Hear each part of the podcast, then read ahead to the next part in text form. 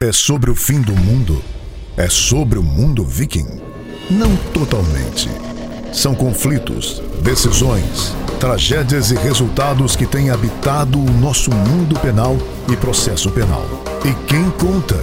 Dois integrantes dessa angústia diária.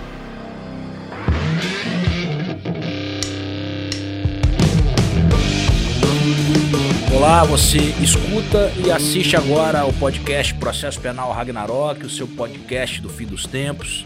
Meu nome é André Guache, estou aqui mais uma vez com meu amigo Américo BD, falando sobre prova penal, BD. Esse é o nosso quinto, sexto, sexto episódio, sexto episódio é, de provas penais. E acho que vai longe, né, BD? Ah, como eu falei, o tema é muito bom. Feliz com o tri da Libertadores do Flamengo, 5 a 0 na final. Né? que isso, rapaz? Que spoiler é esse? lembrando que o jogo que... nem foi ainda, né? Vocês estão vendo que é impossível, né? O primeiro 5x0 numa final nunca houve, né? Então, enfim. Ele tá aqui tentando, né, se antecipar. Quando esse episódio foi exibido, o Flamengo já vai ter jogado com o Atlético, né? Já. Vamos ver se. Eu já falei, te grava duas vezes no mesmo dia, então foi no mesmo dia do que a gente falou ainda agora, que não saiu a final. Enfim, dá pra ver pela nossa roupa Man in Black que foi no mesmo Continuamos dia Continuamos Men in Black, né? eu tomei até um susto. eu sei, por, por que, que eu não entendi nada agora? O que que tá nessa água, né, André? Eu assim, que final foi essa? Andamos no tempo, né? É, back to the Future. Ai, ai, eu ai. tenho o um manual, eu tenho o um almanac do, do Voto Futuro. ah, então.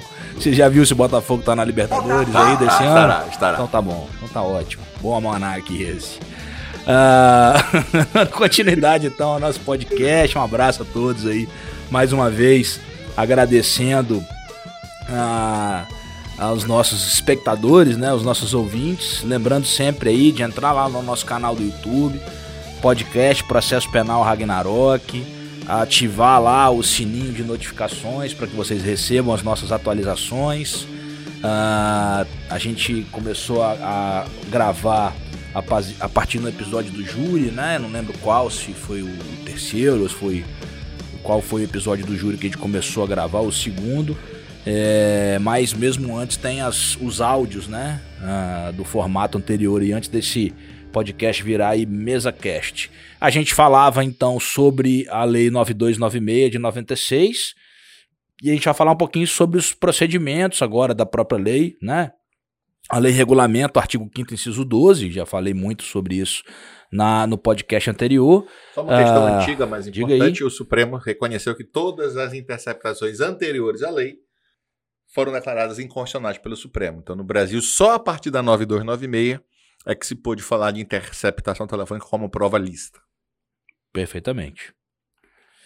Uh, bom, finalidades, requisitos, qual que seriam é, de uma forma bem, bem rápida e simples aqui para a gente não se alongar demais.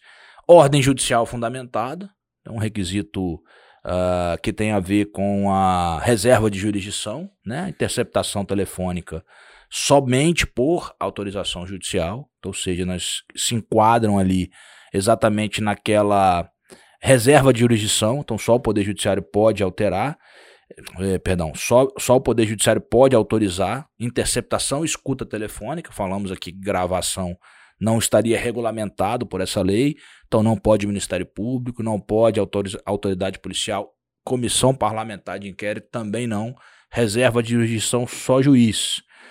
Uh, a violação do sigilo telefônico sem autorização judicial é crime, do artigo 10 da Lei 9296 de 96, e deve ser feito por juiz competente, sem se esquecer aí da que a gente chama de teoria do juiz aparente. É, né? então, isso aqui é um crime grave que no Brasil é muito comum, né? As, as pessoas às vezes descobrem a interceptação no jornal, na TV, né? Não pode divulgar conteúdo de interceptação telefônica. Pela regra da lei, isso só poderia ser feito depois que o juiz destruísse as conversas que são irrelevantes para o processo e decretasse o fim do sigilo. Então é crime fazer esta revelação, como é crime no 10 também gravar sem ordem judicial. O 10 tem dois tipos penais diferentes no mesmo artigo, que é você interceptar sem ordem judicial e revelar conteúdo da interceptação telefônica. Há uma discussão muito grande isso naquela época no Brasil, se juiz comete o crime do artigo 10 Veja, na verdade, aqui nós temos duas situações. O juiz levanta sigilo, o juiz não viola. Então, se o juiz levanta sigilo, eu não vejo como o juiz ser destinatário do 10. Ele pode levantar de modo equivocado, mas isso não significa que ele cometeu o crime. Evidentemente, né, É. pessoal? Agora, outro crime de gravar fora das hipóteses é uma discussão interessante, não culposo, evidentemente. Mas teve um caso, salvo engano, em São Paulo, né? Que uma juíza interceptou o namorado.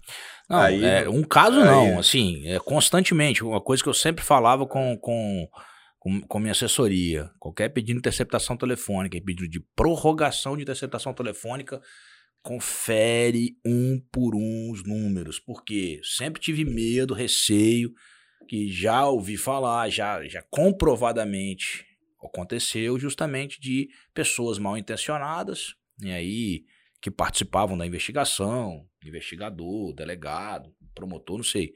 Mas mais de uma vez, né, eles inseriam números lá num pedido de prorrogação, às vezes numa operação grande.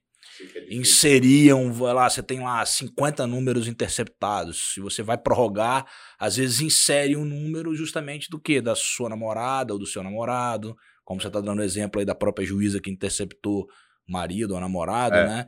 Para obter a conversa aí de forma ilegal com essa aparência de legalidade. Porque É. vai vir por uma autorização judicial. É, então mas aí é crime, tem que ter né? muito cuidado, claro, que é. claro. O juiz é é vítima juiz- nessa casa. Nesse que eu tô falando, nesse, tirando o caso da juíza que você falou aí, que É. ela não é vítima, Claro, mas é, é, há a possibilidade aí do juiz ser vítima, claro. né? De ser claro. levado a erro, inclusive numa. Então, o meu, meu maior medo era ser levado a erro. Claro, com e o certeza. meu maior medo era ser levado a erro e ter que provar que eu fui levado Claro, a erro. é, então, até assim, comprovar, né? é, essa, eu E- sempre tive muito e- receio com isso aí. E vejo que esse é um outro ponto complicado, porque a gente tem que ter esse cuidado.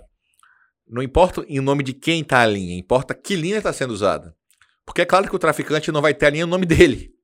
Se discutia muito isso, ah, tá no nome da filha, que é uma criança, que não é alvo da investigação. Tá, mas é o celular que o traficante está usando pelo cruzamento das informações. Então, assim, é complicado quando você fala é, da interceptação, porque, evidentemente, não é propriamente o nome de quem está a linha, mas quem de fato está usando esta linha. Perfeitamente. Bom, é, segundo requisito aí, investigação criminal ou instrução processual penal. Isso está na Constituição Federal e na própria lei, é um requisito específico. Mas se Não há por necessidade. analogia nos piques, né? Nos processos Sim. de investigação que o Ministério Não, sim, investigação realiza. criminal, tanto inquérito. Inclusive, eu ia falar isso agora. Não há necessidade sequer de inquérito instaurado. Eu posso fazer um procedimento cautelar prévio. A né? dificuldade só desse cautelar prévio é que a, a lei exige que seja o último meio de prova. Você comprove Sim. que você a já gente ia falar, quando a gente falar sobre indícios razoáveis de É. autoria, eu ia ia falar isso, isso exatamente que não, não é possível o que a gente chama de interceptação por prospecção. Essa é impossível quando você quer interceptar para saber se o cidadão está ou não envolvido. Claro. Entendeu? Quer dizer, não, peraí, primeiro você tem que ter indícios, ver, até porque certeza o delegado nem o Ministério Público pode- podem ter, mas indícios fortes e, e elementos mínimos de prova de que ele está envolvido em algum tipo de criminalidade que permite, inclusive, a interceptação telefônica, para daí você é, admitir a possibilidade dessa medida extrema. É, Então não, não é possível cuidado, essa. Fala. Isso é importante, que são estándares diferentes, apesar do mesmo nome, né? Porque se eu falar, olha, indício de autoria e prova de materialidade, eu já podia denunciar. Então, Perfeitamente, você concordo. poderia ser levado a erro de achar que só cabe interceptação no processo. Não, Também cabe não. interceptação na investigação. Sim. Sem eu nenhum dizendo, problema. cabe inclusive, Exato. é possível inclusive Isso, antes de ter instaurado o inquérito. É possível. Só Ó. pode ter cuidado com essa impossibilidade, como eu falei, de essa interceptação ser feita por prospecção. É o nome utilizado para quem gosta aí de provas de concurso público, de vez em quando cai. Então essa interceptação por prospecção, ela não é possível. É, que seria verificar se ele está ou não envolvido em alguma atividade ilícita. Então você tem que ter um mínimo de prova de que ele está envolvido, mas não indícios suficientes para E que você não denúncia. consiga também Por provar outro de outro meio, que é, que é fundamental essa, essa limitação, que é um dos, das dificuldades, que é quase impossível, apesar do CNJ quase chegar a autorizar, é você sair de uma notícia anônima e ir para uma interceptação. Porque da notícia anônima você precisa fazer investigações prévias para poder garantir, então, se for o caso, a, a interceptação. Ok. Então, ordem judicial fundamentada, indícios razoáveis de autoria investigação criminal, para investigação criminal ou instrução processual penal, são os terceiro requisito até agora. É, um questionamento interessante: é possível deferimento de autorização judicial com foco em linha pública, aberta ao público ou de entidade pública? Então há uma suspeita de que um determinado servidor público, funcionário público para fins legais, se está se valendo do cargo para obter vantagem ilícita. Posso interceptar o telefone da repartição pública? Para usar uma expressão antiga aqui. É. Cara, é um tema bem interessante, mas me parece que eu não vejo problema. Não, eu também não. E acho até... possível, acho que o STJ até admite mesmo. Sim, e eu acho até um argumento mais forte, que, de novo, aquilo que a gente está falando. Existe expectativa razoável de privacidade em linha pública? Porque o telefone da repartição não é para tratar de qualquer outro assunto que não seja público. Não é para você falar na linha da repartição. De crime. Não é para falar do crime, né? Muito menos do crime que Pronto. você está cometendo enquanto servidor público ou outro crime. Sim, ou conversas íntimas, ou o problema da, da porque o problema maior da proibição é Sim, justamente é violar a intimidade. É. Exato. Só que você não tem, você está usando um telefone que não é para esse fim. Então você abriu mão. Então eu não vejo uma expectativa razoável de privacidade nesse caso. Entendeu? É totalmente diferente, porque alguns poderiam dizer assim: ah, é, eu não sei bem qual é o apartamento, faz uma busca geral aí, genérica, pega qualquer. Não, aqui, ah, vou pegar conversas de pessoas que não são alvo da investigação ao usar aquela linha. Claro que vai pegar. Óbvio que vai pegar. Só que nenhuma delas tem expectativa de privacidade, porque aquilo ali é só para falar de conversas que estão relacionadas, ao, mesmo que na prática isso não aconteça. E vou mais, se por acaso essa pessoa utilizar a linha, está sendo investigado fulano X, pelo crime de corrupção passiva. É isso aí. Se, ele, se um terceiro pegar aquela linha telefônica e estiver cometendo outra, ah, vou, vou vender droga aqui através do, da linha telefônica do, da repartição pública e tiver interceptado, o senhor vai é que eu falo. responsabilizado ou vai ser investigado aí, pelo menos por conta do fenômeno da serendipidade, que eu também é. encontro fortuito de provas. É, eu chamo de apenas réu azarado. Não, é, não houve violação do direito dele, mas ele é só azarado. Estava no lugar errado na hora errada. Só isso. Ele é só azarado. Serendipidade ou encontro fortuito de primeiro grau significa que os elementos casualmente descobertos guardam conexidade em relação ao delito para o qual autorizada a violação de sigilo e podem ser utilizados como meios lícitos de provas. E de segundo grau não tem relação. E vai servir de quê? Servir para iniciar uma investigação de um novo crime. É, vamos lá. Esse é um tema que eu gosto muito, é um tema bem interessante. O Brasil é polêmico a doutrina sobre encontro fortuito de provas. Existem autores que citam o artigo 100 do Código de Processo Penal alemão, a Alemanha proíbe o encontro fortuito, fala que toda restrição a direito deve ser interpretada restritivamente e a prova, portanto, deveria ser ilícita. O Supremo tem uma posição diferente. O Supremo, no Brasil, para mim, de modo correto, fala prova ilícita tem que ter uma proibição. A lei não proíbe encontro fortuito de provas. Não está proibindo. Foi encontrado sem querer. A, a grande balizadora e a diferença essencial é como você estava naquele momento. Se você estava de modo ilícito, o que você encontrar fortuitamente é fruto da árvore envenenada. Agora, se você estava de modo lícito, o que você encontrar fortuitamente é difícil do lícito produzir o ilícito. Concordo, se você estava de modo lícito, paciência, como eu falei, azar do réu. Independente de ter conexão ou não, de ser de primeiro grau ou de ser de segundo grau, para mim, eu não gosto dessa é, é uma diferença interessante. Não, essas diferenças que eu faço, assim, são acadêmicas, né? Isso, mas é, a validade... É de primeiro grau. Não, é. as duas são válidas. É porque é o seguinte, que, que, qual que é a diferença que eu quis pontuar aqui que a doutrina faz? Se ela for um encontro de primeiro grau, eu não preciso... Simplesmente aquela prova foi de forma fortuita, é, vamos dizer o seguinte: estou investigando uma determinada pessoa por tráfico de maconha. E eu descubro que esse cara, além de traficar maconha, ele está praticando outros crimes relacionados com aquela atividade. Aquela prova simplesmente vai reunir no processo e vai servir para a mesma denúncia. Eu não preciso fazer nada. Agora, digamos que eu estou investigando uma pessoa por tráfico. A gente fala de tráfico, a gente, para as operações, a gente, são os exemplos que a gente lembra. Então, estou investigando uma pessoa por tráfico, beleza? Então, ali descubro que ele está negociando, aí eu utilizo aquelas expressões famosas: ó, oh, estou levando um quilo de chá, estou levando um quilo de, né, de, de, de, de de. Enfim, não me lembro agora das expressões, já estou muito tempo fora da, de vara de conhecimento, já até esqueci as expressões utilizadas. E aí se descobre que esse cidadão, por exemplo, mandou assassinar uma pessoa. Não, mandou matar um cara que deu em cima da mulher dele. Vou dar um exemplo que é, é, aleatório, vamos dizer assim. Eu posso pegar imediatamente e ofertar denúncia contra ele? Não. Simplesmente você vai pegar aquela prova fortuita e vai instaurar eventualmente uma nova investigação para identificar, de fato, e aí sim responsabilizar, indiciar esse cidadão é, por, por, um homicídio, por exemplo. Foi muito importante esse debate. Era a única André, diferença que eu queria mas fazer. Isso foi muito importante, porque eu, salvo engano, não tenho certeza agora do autor. Mas eu acho que o Luiz Flávio Gomes e o Raul Servini defendiam uma corrente que só admitia o encontro fortuito se fosse de primeiro, primeiro grau. grau que o de segundo grau para ele seria isso. Sim, concordo. Então, só para deixar claro. Concordo com a. Não concordo com a, com a, com a, é. diferença. Para mim é lícito. Para mim, o limite é. A prova é lícita, igual você falou, a interceptação é lícita. Beleza.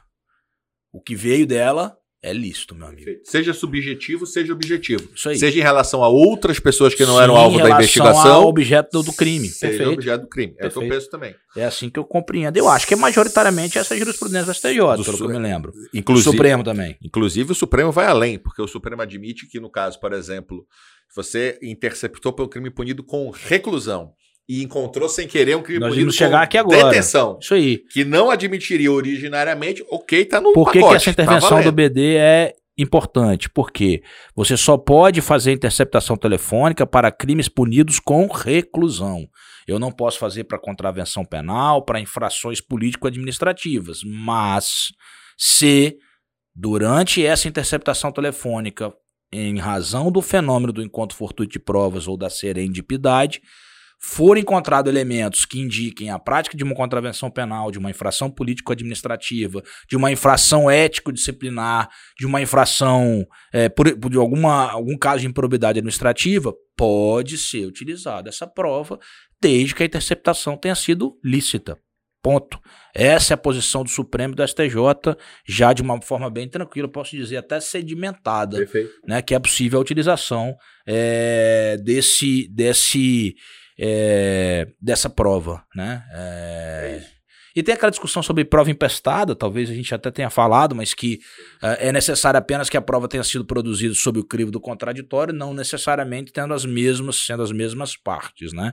Que aí é uma, uma questão de processo futuro, mas já, já me antecipando Cuidado aqui que já. a gente tem que ter no encontro fortuito é o problema dos escritórios de advogados, da questão da OAB, porque temos uma lei específica que aí proíbe o encontro fortuito. Você pode discutir se é constitucional ou não, está lá em nome da ampla defesa, é um critério importante. Então, você, se você intercepta um advogado, evidentemente ele já tem que ter cruzado a fronteira, ele não está ali só como advogado, necessariamente ele está sendo investigado também, mas ele pode estar sendo investigado do crime X e está legitimamente atuando como advogado em relação ao cliente Y. Só para então, situar é... o nosso telespectador, o nosso ouvinte, o artigo 7 inciso 2 do Estatuto da Advocacia e Ordem dos Advogados do Brasil diz: a inviolabilidade de seu escritório ou local de trabalho, bem como de seus instrumentos de trabalho, garantia né, do advogado, é, de sua correspondência escrita, eletrônica, telefônica e telemática, desde que relativos ao exercício da advocacia. Então, existe um, um direito, né? da advocacia em geral, né, é, de que da inviolabilidade do escritório, da, das suas comunicações telefônicas relativas ao exercício da advocacia. Por isso há uma, uma, uma discussão com relação a essa possibilidade do encontro fortuito de provas nessa circunstância Porque específica. O que se quer proteger não é o abuso do advogado, o que se quer proteger aqui é o cliente. O que se quer proteger é o direito de defesa do cliente que contratou um advogado que eventualmente esteja sendo investigado sem que esse cliente saiba.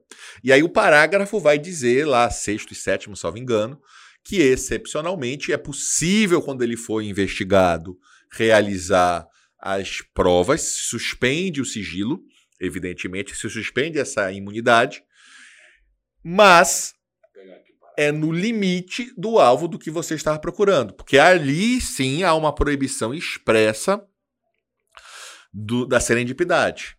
E como eu falei, o fundamento desta proibição não é transformar a advocacia, não é nada disso. É proteger os clientes dos advogados que é, estarão é, que poderiam. Agora, algumas pessoas já me perguntaram uma vez, tá, e os clientes dos médicos, dos psicólogos, por que, que você não proíbe isso em relação a todas as demais profissões?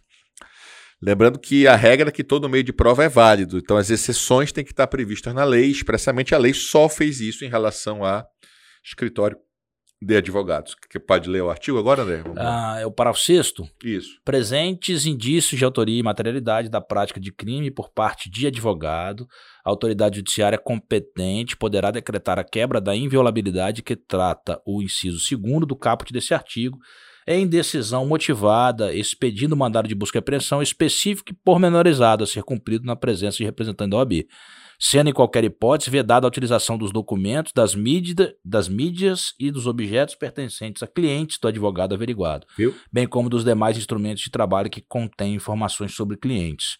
O que o BD está dizendo é o seguinte: a proteção aqui é daquela garantia da ampla defesa Exato. do advogado cliente. Se o advogado é investigado, se ele é investigado pelo cometimento eventual de algum crime, ele não pode se valer dessa prerrogativa em seu favor. Ele não pode ser, se valer dessa prerrogativa em seu favor. Agora eu faço um questionamento é, o seguinte: e se for crime diverso no encontro fortuito de provas? E se ele não estiver falando daquele crime que está sendo investigado, se for um outro crime? Exemplo. Vamos lá. Ah, eu estou eh, interceptado a linha do, do réu. Então ele conversa com o advogado sobre, vamos usar o exemplo do tráfico aqui. E se ele fala sobre outro delito, muda de figura ou continua tendo uh, a impossibilidade da utilização do encontro fortuito de provas? Eu acho que a tua pergunta é muito importante para te fazer uma distinção. No teu exemplo, quem está sendo interceptado é o réu, não Sim, é o advogado. Não, não. Se é o réu. Com relação à interceptação do advogado, é ele que tem que ser o investigado. É exato, claro. Exato. Eu não posso investigar, eu não posso interceptar para mim, me parece claro que eu não posso interceptar o advogado para. Jamais. Né, para é, é, é, produzir prova contra o réu. Eu não posso fazer isso. Perfeito, né, estamos de acordo. Estamos de, de acordo. acordo. Então, quando advogados, então vamos dizer o seguinte: é, fato notório aqui do Espírito Santo. Alguns advogados estavam se valendo da profissão de advogado para receber o que eles chamam de catuque de alguns membros de organizações criminosas das unidades prisionais do Estado. Não era um catuque simples, eram catuques com ordens de assassinatos, com ordens de, de realização de crimes graves. Aqueles advogados ou advogadas eram investigados de estarem fazendo isso. Então, eles podem, não sei se foram nesse caso, mas eles poderiam ser interceptados perfeitamente. Porque senão você cria uma imunidade também é, invisível. O que não pode acontecer é o seguinte: um criminoso, né, uma pessoa investigada, vamos dizer assim, procura o escritório profissional de advocacia para fazer a defesa do processo. Eu não posso interceptar o advogado, que não é investigado, porque eu quero elementos de informação para é, produzir prova contra esse cidadão. Isso é impossível, isso não pode acontecer. O que eu estou falando é o seguinte: digamos que aí é o réu sendo interceptado. Ele não, eu não posso utilizar a conversa dele com o advogado no processo penal, porque ele está se valendo do princípio da ampla defesa, está ali com a sua é, com o seu profissional de advocacia conversando. O questionamento que eu faço aqui, se ele falar de crime diverso, que não, está, não era objeto daquela, ou seja, seria fortuitamente é, interceptado numa conversa com o um advogado, ele falar de um crime diverso que não era objeto da investigação. Ainda assim, permanece a, a inviolabilidade? Eu acredito até que sim. É só uma provocação. Entendi. Cara, André, olha como não é fácil. Eu não. acho assim. Né? Em regra, sim. Em regra, eu não vejo problema. Eu acho que se está na conversa dele com o advogado, é, tá, no, tá protegido. Mas é diferente do, do caso quando está falando, por exemplo, interceptei o advogado porque a suspeita é que ele está recebendo e levando informações de organizações criminosas. Aí eu conto prova de corrupção do advogado. Em outro caso, que para mim aí que não tem relação direta com o cliente, eu conto prova que o advogado estuprou alguém. Não tem nenhuma relação com o objetivo da interceptação nem da proibição da Constituição. Para mim, ele é um réu qualquer que vai ter, nesse caso, um investigado qualquer que pode ter um encontro fortuito contra ele. O problema é a proteção do cliente dele, não dele. Por isso que a questão precisa ser ah. diferenciada. Entendeu? É por isso que tem que ser diferenciada. Agora, de fato, a gente precisa fazer um, uma análise de questões que são complicadas quando se discute crime organizado e, e, jamais passa longe, muito longe, querer dificultar o trabalho da advocacia. Muito pelo contrário. Mas uma coisa, por Você exemplo. Pode fechar os olhos também que muitas vezes, especialmente a criminalidade organizada, se vale da proteção constitucional, do sigilo profissional do advogado para cometer crime. Pronto, André. Se É a gente hoje, hoje nós temos informações de que facções criminosas estão formando advogados, promotores, juízes, delegados de polícia, membros das forças de segurança, eles estão pagando estudo de pessoas para que passem no concurso público, para que façam direito, para que virem advogados, justamente para André, proteção da criminalidade. É óbvio que ele tem direito de conversar Que não é com só advogado advocacia, dele. não, é É qualquer óbvio. profissão. Óbvio. O advogado dele. Ele tem 30 advogados? E cada advogado toda semana ir lá? A qualquer hora. A né? qualquer hora? De madrugada. Os 30. Cada um. Pera lá, calma, gente. Aí é, é- é isso que eu falo: que se você não vê algo não é suspeito, uma pessoa indicar 30 advogados diferentes e toda hora esses advogados precisarem comunicar com o seu cliente, eu não estou querendo dizer que a lei pode, é, salvo que está em RDD, que ela está expresso, que a lei já restringe mesmo, mas fora do RDD, de qualquer modo, eu preciso um pouco de razoabilidade nessa interpretação. Então eu não estou impedindo ninguém de ter 10 advogados, 15 advogados, o cara ter 50, não tem limite. Mas vamos combinar que não é uma atitude ordinária, não é uma atitude que. E, e essa quantidade de advogados, toda hora, um entra, outro sai, um entra, outro sai. Então, assim, é, é esse cuidado que nós temos que ter. Nós temos que entender é, que regras, às vezes, são usadas fora de contexto. Não existe texto sem contexto. Então, eu tenho que ver qual é o contexto. E aqui, como eu falei, a advocacia é uma profissão super importante.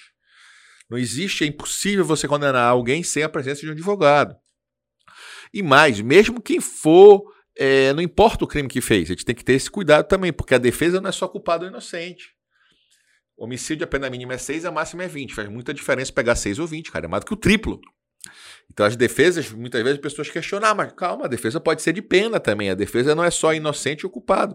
A defesa de pena é uma defesa fundamental e importante. 6 a 30, na verdade, né? Se falar Sim, sim, se pegar o qualificado, então, mas é 12 a 30, né? Uhum. Aí, mas de qualquer modo é uma Não, questão- 6 é. Se o cara tirar qualificador, o mínimo Pronto, é 6. É verdade, E verdade. o máximo 30. Isso aí, com perdão, é isso aí Então, mesmo. gente precisa ter muito cuidado com- com- quando a gente simplesmente. Agora vamos lá, vamos dificultar. Artigo 3 da Lei de Interceptação Telefônica. Legitimidade para requerer a interceptação telefônica e a determinação de inter- interceptação de ofício. Ah, autoridade policial na investigação criminal, do representante do Ministério Público na investigação criminal ou na instrução processual penal, inciso 1 e 2. Mas no caput ele fala: a interceptação das comunicações telefônicas poderá ser determinada pelo juiz de ofício ou a requerimento dessas duas. Duas questões importantes aí. Primeiro, a lei não fala, mas eu não tenho dúvida, por paridade de armas, que a defesa pode pedir interceptação. Então, um ponto Era um muito dos importante. A defesa tem a legitimidade mesmo sem previsão aí, Uhum. é, inclusive para provar ativamente, não só provar que não foi ele, mas contra um eventual suspeito, para poder comprovar esse, esse envolvimento. Um debate muito interessante se assistente de acusação tem esse poder de fazer o requerimento. É um debate também bem interessante sobre assistente de acusação. Quanto ao de ofício, nós temos a adesão do Supremo na DIN. E um problema sério de, de quais são os limites. Eu reconheço que é difícil, digamos assim, o juiz descobrir uma linha telefônica é, sem que a parte tenha dito para ele qual é a linha telefônica. O juiz de ofício, olha, eu quero interceptar. Mas de onde tu tirou essa linha telefônica, meu amigo? Como é que você tem? Mas vejam Sem qual é. provocação é, é realmente difícil, né? É, O intercepto determina a interceptação de fulano, traga aqui o número dele. É complexo. É, mas eu que eu que, né, sou um grande crítico É. dessa tentativa de amarrar a atividade do probatória juiz, do é. juiz, os poderes instrutórios do juiz, até porque foi tese, tese não, é, tema de dissertação minha do mestrado, mas nesse ponto eu acho que até na prática mesmo seria um A operacionalização é muito difícil, cara. Claro que é. É muito difícil. Lembrando que você concorda que em, inquérito não é o juiz que deve produzir provas. Sim, então, há uma limitação. sobra aí. só para o processo. Então aí fica bem. Eu acho assim, a própria lei tem, tem uma certa dificuldade, né? Mas, por exemplo, André, eu penso que isso pode ser um debate interessante no seguinte. Ah, o inquérito revela, por exemplo, cinco números e a polícia, por, por engano, botou quatro. O juiz poderia inserir. O juiz poderia inserir o quinto número, que está lá no inquérito, está narrado no inquérito. Mas não está aquele formalmente no pedido. Aí Mas não. formalmente é não uma tá discussão meramente formal. Ah, ele esqueceu. Ele faz pô, por um erro meramente formal. Aí que eu falo do limite, né? Da, da, do equilíbrio. Ah, não, não pode. Não pode por quê? Essa, essa seria é, essa que é a grande dificuldade, porque na prática seria uma, uma acaba que sendo de ofício, já que não está aquele número narrado. Então daí que é a importância de ter a válvula de escape do artigo, apesar do Supremo já ter feito a interpretação do, do artigo vinculante, né, que aqui há um limite à atuação do juiz. Muitos querem estender esse artigo para o resto, esse que é o equívoco, como eu te falei, esse é um caso muito grave.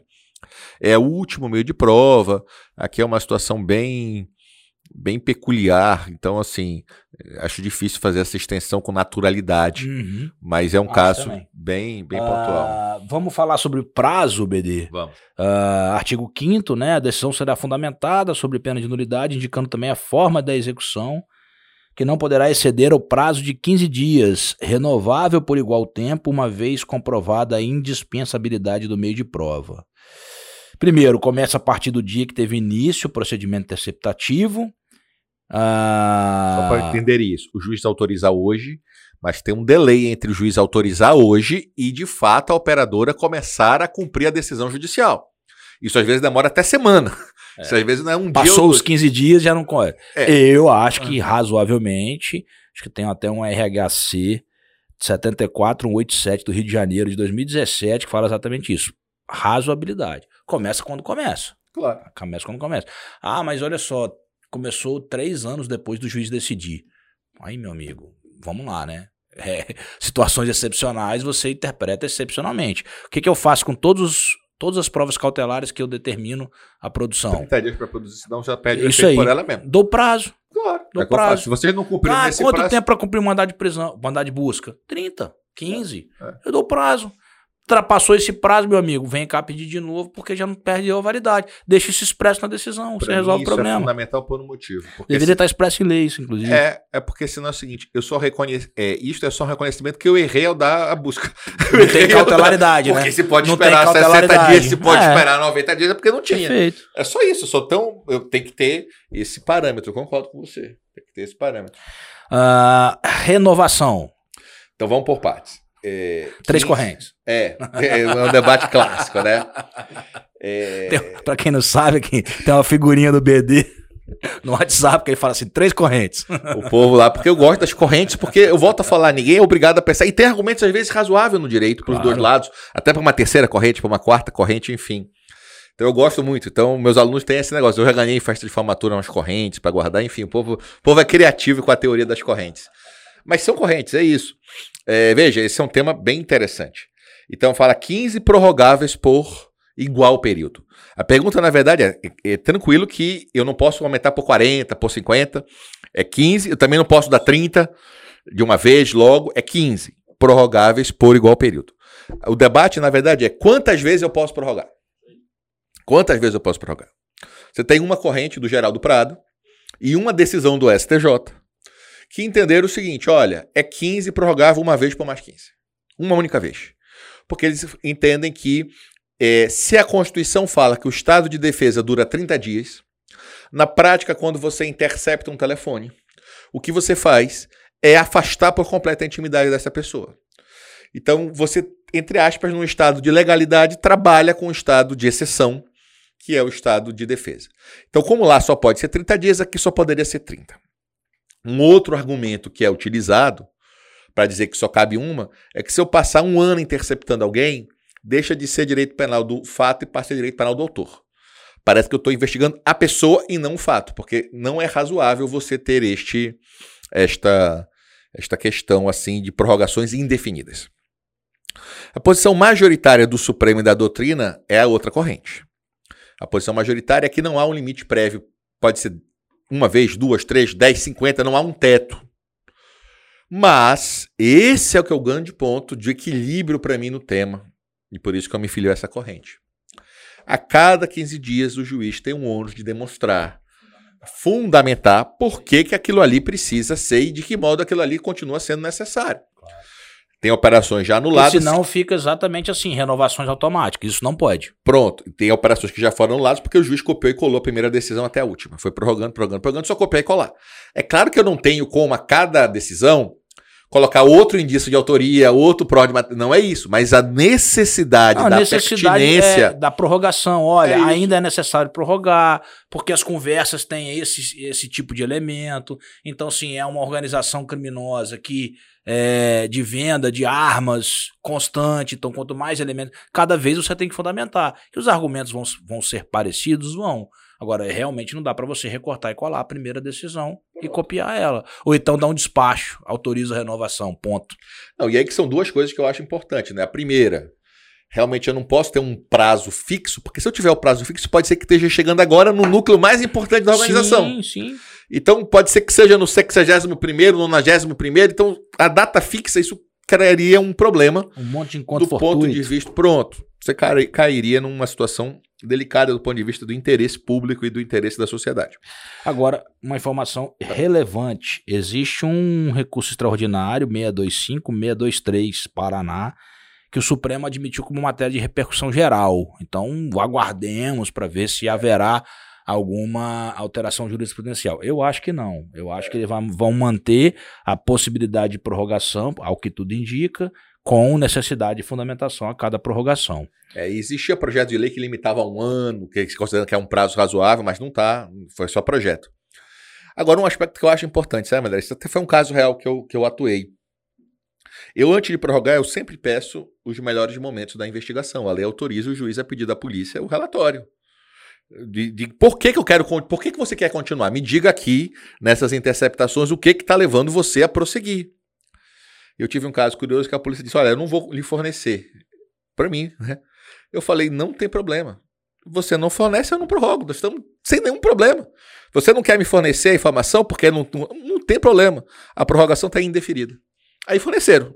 Em menos de 24 horas conseguiram fornecer a, o que eles diziam que eu não Tu fornecer. foi bonzinho, cara, porque eu ia fazer a requisição sob pena de. Não. Porque não canta como o cara. Não, olha, Vou você. negar uma determinação, requisição Não, judicial eu só agora. falei, você não quer me entregar? Não tem problema, tá indeferido. Qual foi o motivo dele? Tá indeferido. Ele falou que dava muito trabalho, que ele não tinha condições Ah. operacionais naquela hora de fazer aquilo. Então, é, justificou, pelo menos. Não, né? ele Não, justificou, posso. Não é, é, ele não disse, ele disse assim, ó, tava agora, não tem problema. Se você não me der. Pior é falar Porque- assim, não, acho que se eu tiver contato com a prova, atrapalhar a investigação. É, é. Eu achei que era alguma coisa não, assim, não, né? você não tem problema. Se você não vai me dar, eu não prorrogo. Sigilo em face do juiz agora. Acabou. É pronto, exatamente. Isso é uma loucura. Mas, mas Ué, por que, que eu falo Eu isso? não duvido de nada, meu amigo. Porque quando você tem várias prorrogações, aí que é o problema pra mim. Não adianta o que aconteceu aqui.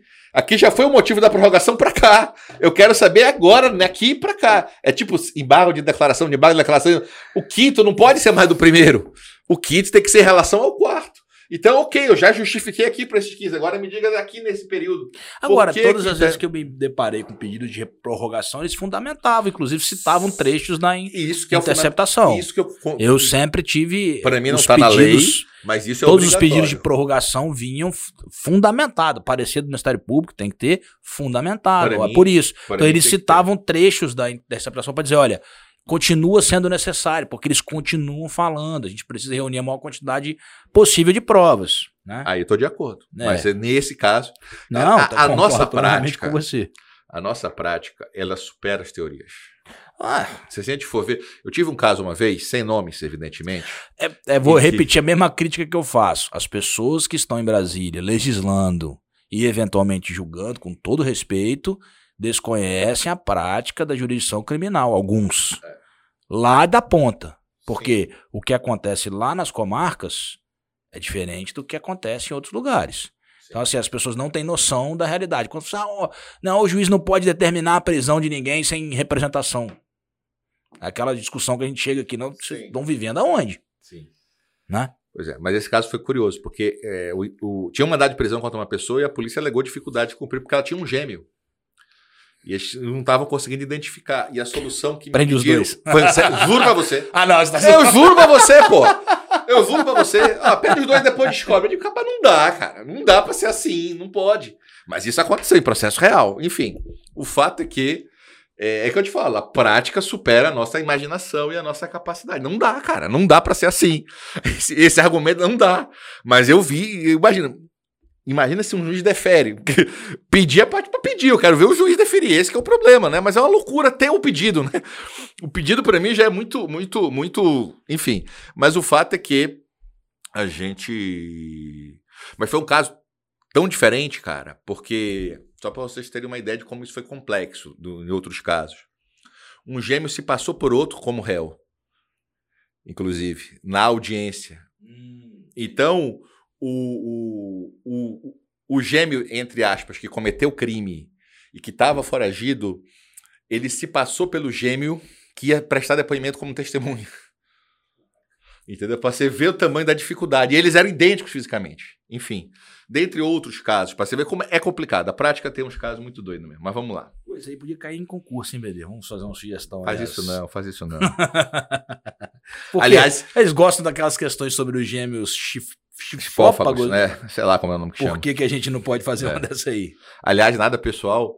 Até uma amiga minha que é juíza federal, a Débora, postou um dia desses, eu ri demais, que nessa política de eleição, né, ela, assim, terá o voto aquele que tirar direito é, Empresarial. econ- empresarial, Eu vi, eu vi. tirar direito empresarial de concurso. É Esse critério é um critério objetivo, Eu meu amigo. acho. Com todo respeito aos Proibir professores direito empresarial. de empresarial. A gente contou a história da minha prova, da, prova- da minha prova oral aqui no Espírito Santo. Não.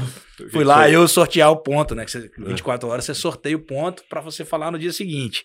E tinha quatro pontos. Aí, pô, eu já dava aula de penal, processo penal. Eu falei assim: não, pô, melhor pra mim é penal, processo penal. ah, acho que é civil, processo civil. E eu não me lembro de sim. Eu sei que eu- o o que eu não queria: constitucional, administrativo, tributário e empresarial. E qual foi o? Constitucional administrativo, ah, tava tranquilo, mas empresarial e tributário, putz, pra quem estudar para magistratura estadual, estuda menos, digamos assim. Tá. Qual caiu?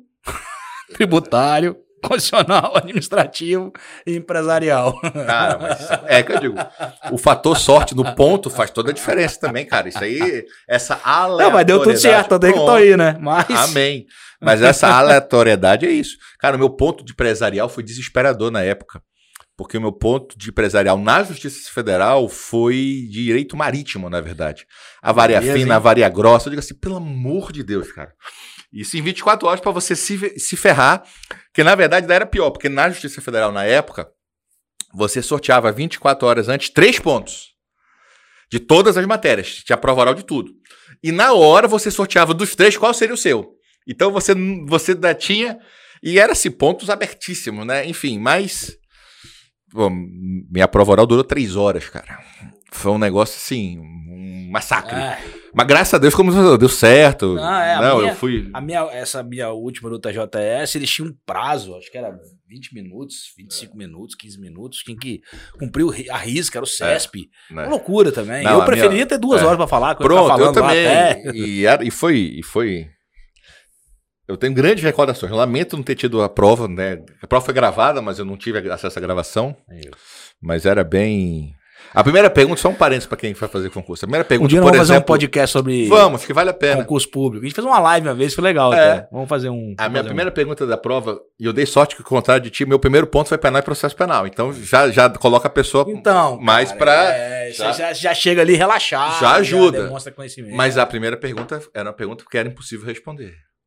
A primeira pergunta do examinador foi essa: O senhor sabe penal? O senhor sabe processo penal? Cara, como é que eu vou dizer que eu sei? já me Se eu falar isso também. sei, você é muito convencido, pô. Se eu falar que eu não sei, você tá aqui fazendo o que na prova oral? Vai passar por clemência? Então eu usei aquela estratégia, né? Saber é algo relativo. Depende muito do que for perguntado, do que você tem que ter este cuidado, porque a prova você não sabe, ninguém sabe tudo de nenhuma área. Então, era uma coisa Pois bem. é. Mas dei sorte, dei sorte. Os examinadores gostam de testar a nossa capacidade de. de... É, mas o emocional, para o Emocional. juiz é fundamental Claro, também. né? Então, faz, faz parte, parte. do, do- do- Faz do- parte. você saber como lidar em determinadas situações não previstas, né? Fora Faz do. parte. Eu vejo, eu vejo pessoas que, infelizmente, perdem a. a- desmaiam em provas, assim, prova oral principalmente, né? E depois criticam a eliminação. Cara. É. Eu lamento profundamente uma pessoa que desmaia numa prova oral perder, porque às vezes a pessoa tem conhecimento. Aliás, quem chega numa prova oral já demonstra um conhecimento muito grande, mas isso é culpa da banca, né? Sim, uma questão interessante é até como você responde, né? Só um parênteses para terminar esse, esse, esse, caso. Aconteceu também no meu concurso para um candidato. O candidato foi explicar que tinha corrente e disse assim: ó, tem uma posição espúria que defende isso e uma outra. Aí o examinador disse: olha, a posição que o senhor chamou de espúria é minha. Você imagina o cara, depois disso, o clima que ficou lá. Então eu sempre digo essa dica. Cuidado com a adjetivação. Jamais adjetivo. é. Esquece. Você não vai saber a posição da banca de todos os casos. Vai que você fale mal da corrente do examinador. Aconteceu isso. Então você vai se ferrar. Então, cuidado. Tenha. Essa corrente espúria. É, essa corrente espúria. Passou? Cara, ele deu sorte, porque ele foi o último examinador. Então, assim, o que me contaram, eu não vi, tô falando o que me contaram, foi que o examinador disse: olha, você tem que ter cuidado, você fez uma boa prova antes da minha, antes da minha. Mas um juiz não pode fazer isso, isso, isso, por mais, porque é uma linguagem de parte, o juiz não pode ter que ter uma linguagem. Então você imagina, se fosse o primeiro examinador, ele ia reprovar fácil. Mas como foi o último, né? E às vezes as pessoas colocam isso na prova escrita e não percebem. E aí o examinador da prova escrita chega, ah, é bonitão. Então vamos, vamos inverter agora, vamos recontar tudo. É humano, não estou dizendo que é certo. Eu estou dizendo que é humano. Você aí. precisa ter este cuidado e, Prova e a essa... gente tem que jogar com as armas que temos. Claro, mas tem muita história, Deixa né? pra- Prova, prova de concurso é uma coisa, é uma fase da vida assim interessante. Depois a gente Muito. é uma ideia boa, a gente pode fazer um podcast, um, Vamos, dia, um- vamos. um episódio assim curioso, É, só, é, só curiosidades assim, das É, histórias. dicas de concurso também. Legal, é, acho, acho válido. A gente tem povo- bastante experiência aí. Vamos colocar é, a votação. Se eles quiserem, eles avisam a gente no. Vou botar numa caixinha aqui É. do, do, do Instagram. Só mais uma questão aqui sobre encontro fortuito de provas, pra gente encerrar esse tema, até para justificar aquela classificação de serendipidade de primeiro e de segundo grau, no caso de foro por prerrogativa de função. Acho bom falar sobre isso. No caso de foro por prerrogativa de função e que a serendipidade for de primeiro grau, ou seja, os fatos são conexos, o que, que o juiz tem que fazer? Digamos que nessa interceptação telefônica, ah, o juiz percebe que um deputado federal. é, e aí a gente vai ter que discutir aquela questão de competência, que não, não, não É, vou entrar nela é- aqui agora, Essa que é a porque dificuldade. tem que ser du- durante o mandato, relação. O Supremo mandato, mudou a posição é. em relação a Mas não, especificamente. não, vou, não vou entrar na parte Tira de deputado federal. Põe Não, outro. pode ser deputado federal, deixa Aham. sab- sabidamente sendo uma questão de competência da Suprema Corte. Vou depois a gente discute competência, matéria que, é, que mudou um pouco. É, mas é, o que, que ele tem que fazer? Suspende, encaminha todos os autos para o juiz natural, juiz competente. Se for a serendipidade de segundo grau, ou seja, um deputado federal, no mesmo exemplo aqui, foi citado é, em possível cometimento de um crime distinto daquele que está sendo investigado, ou seja, não tem conexão, extrai as provas, encaminha para o juízo competente, continua a tocar aquela investigação, aquela interceptação das demais pessoas investigadas. Acho que sobre encontro fortuito era só isso. Vamos falar sobre algumas questões relevantes ah, de interceptação, ainda que envolva a interceptação, é, não interceptação telefônica propriamente dita, mas, por exemplo, acesso a celular sem prévia autorização judicial. Tem algumas decisões do STJ nesse sentido. Ah, e aí a gente vai avaliar aqui no flagrante ou não, mas que é basicamente em situações de flagrante, né? Que o STJ decidia de um jeito, passou a decidir de outro jeito. Ah, vamos dar o exemplo aqui: o cidadão é preso em flagrante com o celular. A polícia pode pegar o celular dele e entrar no celular sem autorização judicial? O questionamento é esse. Pode. Ok. Eu acho que obrigá-lo a desbloquear, né, naturalmente, não pode obrigá-lo. Então tem, tem algumas situações nisso aí. É, só um Ah. parênteses, essa discussão é interessante. A Suprema Corte Americana, por exemplo, disse que precisa de ordem de juiz. A Suprema Corte do Canadá tem uma posição que não necessariamente depende de ordem de juiz. A tendência do Brasil é que a apreensão do celular independe de ordem de juiz no flagrante. Cuidado com isso, porque se for na busca e apreensão, precisa expressamente o mandado autorizar a busca de computadores e celulares. A jurisprudência do STJ é tranquila que não basta autorização geral, mas para ter acesso ao conteúdo do celular precisa de ordem judicial. Agora é aquela coisa, se aparecer as mensagens sem desbloquear, aparecer a mensagem, a polícia devia filmar para garantir que ela não teve, que ela viu só porque apareceu naturalmente que ela não teve um acesso é, Violado, no caso. violado. É, o STJ é bem tranquilo nisso aí. Vou dar uma, citar um RESP aqui. Uh, 167550. Relatoria ministro Sebastião Reis Júnior. Esse julgado é de 2017. Uh, um outro julgado, RHC 76510 de Roraima. Ministro Nefe Cordeiro. Eles dizem expressamente: ah, é ilícita a devassa de dados, bem como de conversas de WhatsApp obtidas diretamente pela polícia em celular apreendido no flagrante, sem prévia autorização judicial. Lembrando que o tema está em repercussão geral no Supremo, está um a um no Supremo e foi retirado do plenário virtual. Então vamos ter que isso vai ter que ser votado é, presencialmente. Porque qual é o argumento da corrente que não precisa? Tudo que está no celular, se tivesse impresso no bolso da pessoa, a polícia não teria acesso a um flagrante? Ela precisaria de ordem judicial. O que está impresso, a conversa de WhatsApp, se tivesse impressa no bolso do flagranteado, não teria acesso? Quer dizer, no flagrante, você pode entrar na casa da pessoa. No flagrante, não há intimidade. Então, é, esse é o ponto do debate para aqueles que argumentam que não precisaria de ordem judicial. E há uma outra discussão interessante que o Douglas Fischer levanta bem.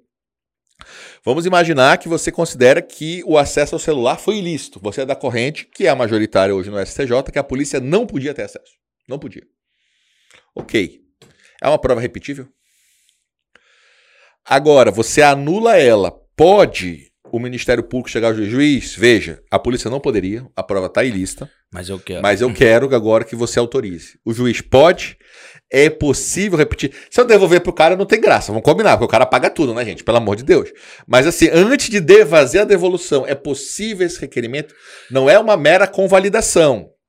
Né? Você teria que agora Pergunta interessante. haver um novo Eu acho pedido. que é possível, sim, até porque ele vai poder analisar todas as conversas, né? O que, que os policiais olharam. Porque o que acontece muito na prática é o policial pegar o celular e, por exemplo, uma segunda pergunta, ele atende as ligações que são feitas ao, ao celular dele, ele verifica que o, o cidadão está vendendo, no caso de drogas, né? É, E vai no local e vai no logo- local onde a pessoa está marcando de comprar, entendeu? Isso. Então, esse tipo de coisa que eles fazem. É, e, e o tá sendo STJ, tudo, é, tá o STJ simplesmente tem falado, olha, você pode apreender o celular, foi o que o BD falou. E para entrar no celular, autorização judicial. É, eu questiono, ah, e se o próprio autuado liberar a senha? Alguém libera? Sim. É, aí é, Já é essa- complicado, Por isso que eu falei bem. da filmagem. Aquela lesão do esquete é muito paradigmática. Filma pra provar que o cara liberou voluntário, cara. Essa é a dificuldade. E tem que ser ele, porque já tive um caso interessante que a namorada deu a senha. A namorada tinha acesso à senha e ela deu a senha. Cara, ela não é alvo da investigação. Mas é uma boa discussão essa senha fornecida por terceiros, né? Para mim é a mesma situação. Não pode. Tem que ter ordem judicial ou ele próprio fornecer. Terceiros não podem fornecer a senha. Porque não é o alvo da investigação. Mas é uma discussão bem interessante, cara. E bem moderna, porque hoje as pessoas falam, entre na minha casa, mas não mexe no meu celular, né? Conversa do celular é mais íntima, é mais privada do que a própria residência da pessoa. É, atender, Então- só lembrando aqui, atender o celular do autuado, se passando por ele também é prova ilícita, segundo o STJ. É, e aí tem um plus ainda, né, cara? Que é a, falsa- a polícia se passar pela pessoa. né? E aí é aquela outra situação também que é totalmente antinatural e que o STJ está discutindo, né? Você prende a pessoa em flagrante na rua. Você pode levar a pessoa até a casa dela para entregar, porque é antinatural tu imaginar que alguém que foi preso em casa, olha, tem mais coisa dentro, tá lá em casa as drogas. Aproveita e vai lá, né? Pois e é. consegue pois as é. outras. Pois é, isso é complicado. Essa é discussão. Muitas flagrantes feitas justamente feitos exatamente no meio da rua, eles, desem, eles é, é, é, vão desembor, desembocar, se eu estou usando a expressão, já estou com fome, é, na casa do cidadão. Quer dizer, eu prendo ele na rua e os, muitos depoimentos são nesse sentido. Não, ele falou que tinha droga em casa, a gente se deslocou para lá. Ó, eu não posso também, eu sempre digo isso assim, eu não posso é, desconfiar da atividade policial, né? A ponto de dizer que isso não é uma verdade, eu acho isso muito forte de falar. Eu vi até um professor esses dias falando, só Auri Lopes, né? Falando, fazendo uma crítica nesse sentido, como se todo e qualquer ingresso no domicílio é, seria ilegal, porque é uma falsa percepção de que o cidadão vai colaborar com a atividade policial. É, mas que, de certo modo, é, é sim. Até porque complicado. se essa premissa for verdadeira, todas as confissões são nulas, né? Sim, Se eu, não posso confessar, lados. né? não dá para ser exagerado. Claro. Como o professor está defendendo, eu discordo dele nesse ponto. Não dá para você colocar no balaio tudo. É que ele defende que nunca é possível a autorização por parte do cidadão. Sim. Pra ele, a sim, prova é ilícita. ingresso O cidadão dentro. não pode dar autorização. Sim, sim. sim. Essa ele não pode, quem pode, né? É. A Constituição fala o quê mesmo? É. É, não, e a casa dentro dele, pô. Mas enfim, Eu mas é, uma, é uma discussão boa. Ah, enfim, ah, o que o que eu até me perdi no que eu tava falando. Não, mas é essa a discussão de depois de prender na rua e levar ah, sim, é isso mesmo. É, Só um é, parênteses é, é, aí. e infelizmente, infelizmente é recorrente isso. É, e a gente Recorrente. tem que fazer o debate que o- também agora se faz essa distinção, né? Mandado de prisão engloba mandado de busca, ou você tem que ter dois mandados, um pra prisão, outro pra busca. Que E você... prevalece que tem que ter os dois. Exato. Não Exato. pode mais mandar de prisão, não autoriza a busca automática. Aí eu vejo também, aí eu vou dizer uma coisa, é, uma- é- é complicado, né? Há, há uma crítica absurda. É só mas, pra prender. meu O cara amigo, entrou e olha ali droga, olha ali arma. Não, essa arma eu não posso pegar porque o mandado é só prisão. Não, mas aí fala sobre aquela, aquela questão de é, phishing, Expedition. é, phishing expedition. né? Se tiver aparente, É. ok. Se tiver escondido, aí eu acho a distinção interessante. Sim. Porque, peraí, o mandado é de prisão, você não pode vasculhar. Mas se eu Sim. cheguei lá, tem um quilo de droga em cima da mesa da sala, É. meu amigo, Sim. né? Sinto muito. Eu não vou fechar Aí o é olho, não, não. encontro Aqui não pode, aqui não pode, é, aqui não pode. é, Aqui não. Realmente. É, Aí o que eu falo de novo, tem um corpo. é, exato. Um corpo no sofá morto, enforcado. A e aí? questão qual é o limite, né? Ó, veja, veja a expressão, crianças. Fishing expedition, né? Expedição de pesca. É a ideia de você jogar a rede e pegar o que vier. Se quer. Então o que você está fazendo aí é dizer o seguinte: eu não estou investigando um fato, eu quero pegar a pessoa, É. então eu vou jogar.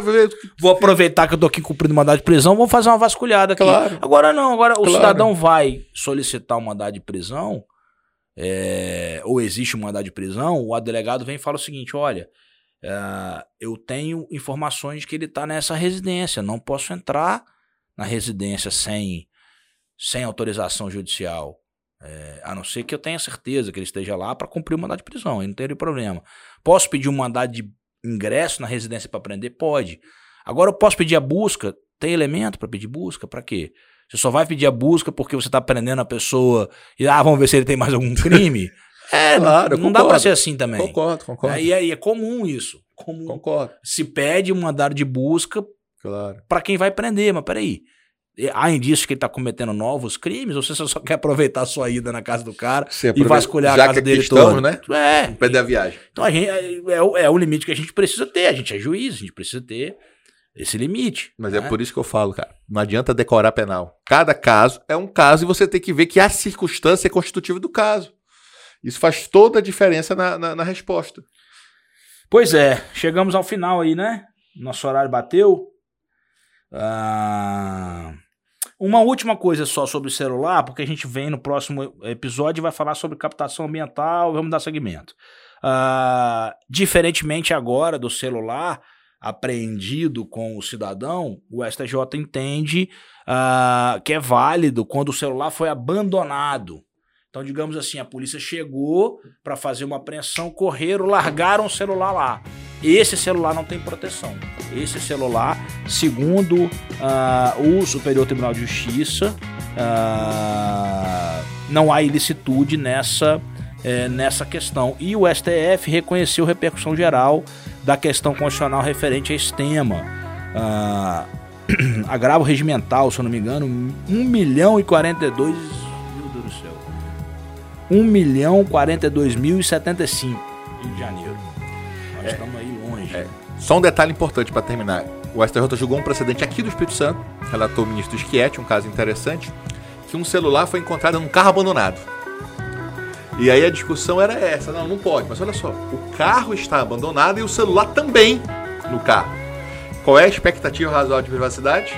Foi considerada provalista a polícia ter acessado esse celular mesmo sem ordem judicial. Então, é que eu falo, essa Concordo peculiaridade a gente tem que não adianta decorar. Essa é uma peculiaridade relevante, então é uma decisão para mim de modo Não dá acertado. pra falar sempre, é sempre impossível devassar o celular sem autorização judicial. Não. É aquela frase que eu, que eu cito, que eu gostei muito do que tem no livro da Marcela Nardelli sobre do júri, né? No direito e no amor, nunca diga nunca nem sempre, né? São frases que você vai se trair um dia na vida com o nunca e o sempre no direito ou no amor. Então, cuidado com o que você fala. Viu, crianças? Cuidado.